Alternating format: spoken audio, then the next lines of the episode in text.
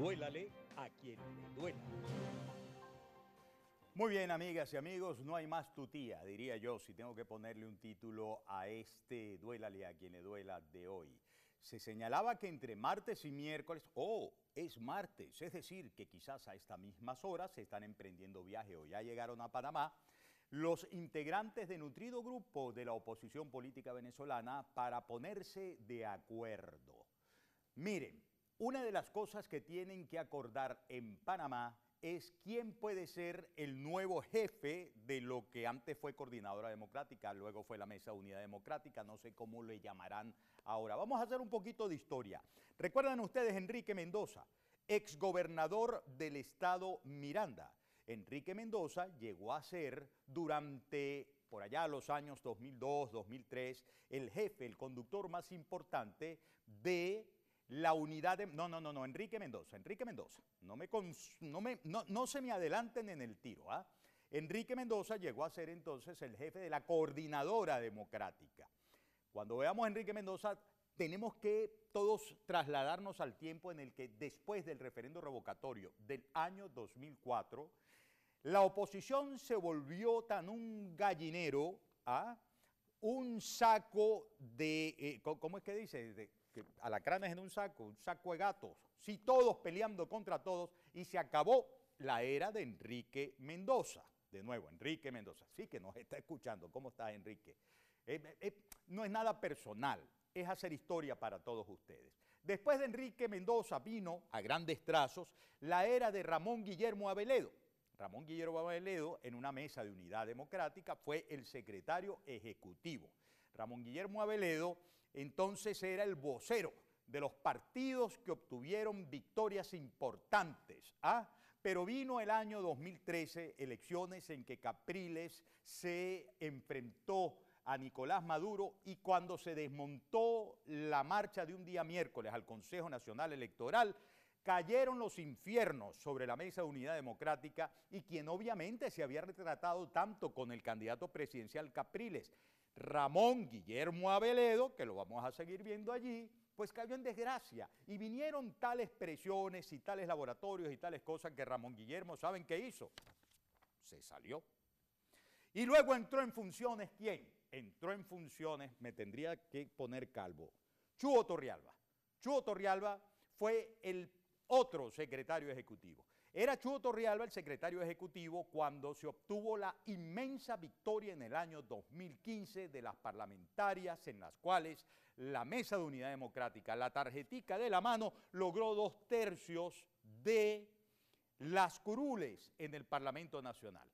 Poco después, casi que de inmediato, por vía de golpe, por vía de decisiones en el Tribunal Supremo ese amañado, por vía de decisiones políticas en el PSUV, y porque al final se retiraron los diputados de lo que llamaban el, el ¿cómo es que se llamaba ya? La fracción de la patria.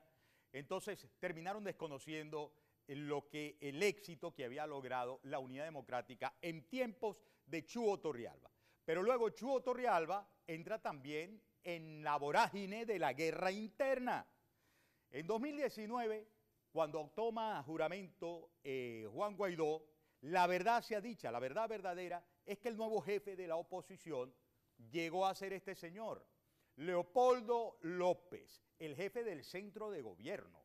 Y aquí no hay que ocultar las cosas.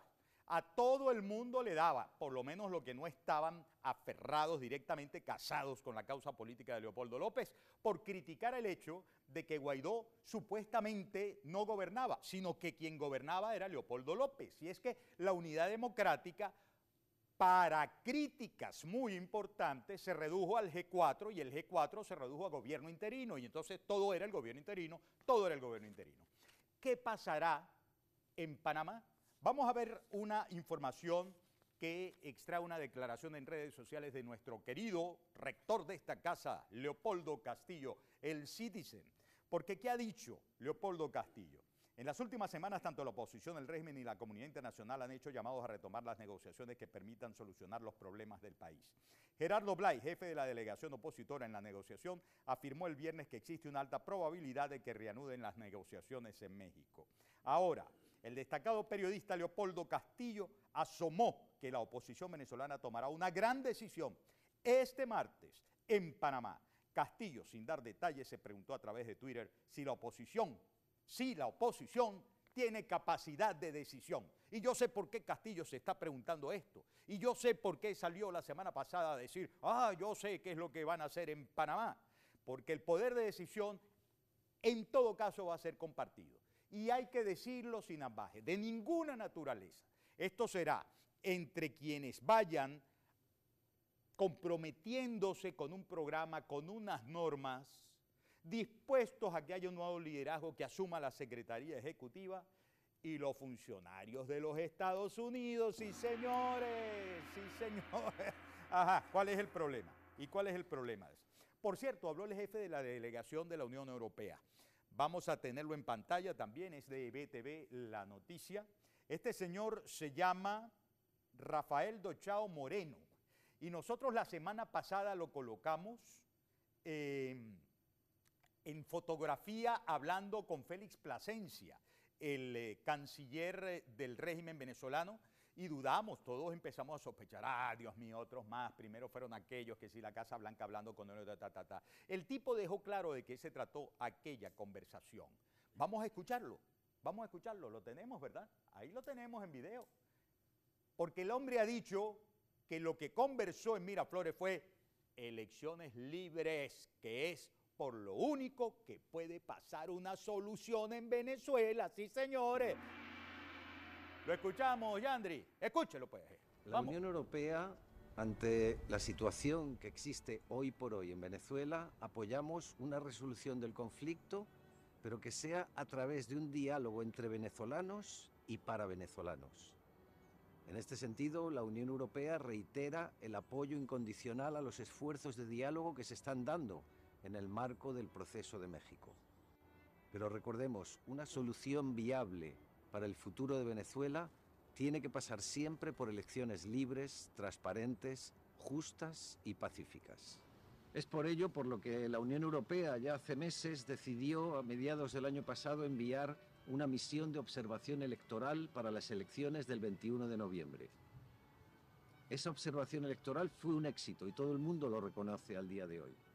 Y esas recomendaciones, 23 recomendaciones que hacemos en el marco del informe final de esa misión, queremos trabajarlas ahora con las autoridades electorales, con el poder electoral, con apoyo financiero y técnico de la Unión Europea para implementar de cara a los comicios del 2024 unas elecciones que tengan un terreno de juego igual para todos. Venga, venga conmigo.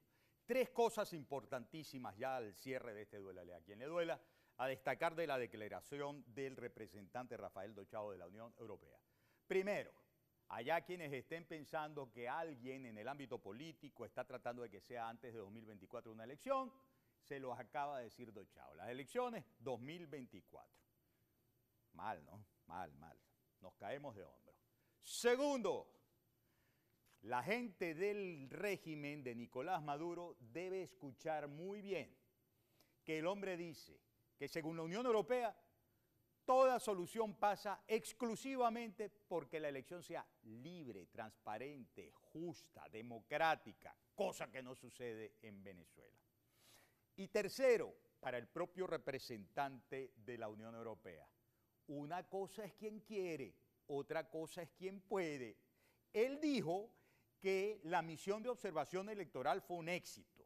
Yo diría que tiene razón, porque desnudó las trampas, los ventajismos y los trucos, bueno, enrevesados y perversos del régimen dictatorial de Venezuela. Pero una cosa es quien quiere y otra cosa es quien puede. Esa misión electoral terminó Nicolás Maduro votándola, expulsándola del país. ¿Cómo es eso, Dochao, de que la Unión Europea va con las autoridades electorales, el CNES, amañado, a tratar de recoger las recomendaciones de la misión electoral de la Unión Europea y a enderezar las reglas del juego? Una cosa es quien quiere, otra cosa es quien puede. Y es así, amigas y amigos, duélale a quien le duela. Vamos a la pausa y estaremos al regreso hablando con el doctor Carlos Ramírez López, el doctor Ley. No se muevan de ahí.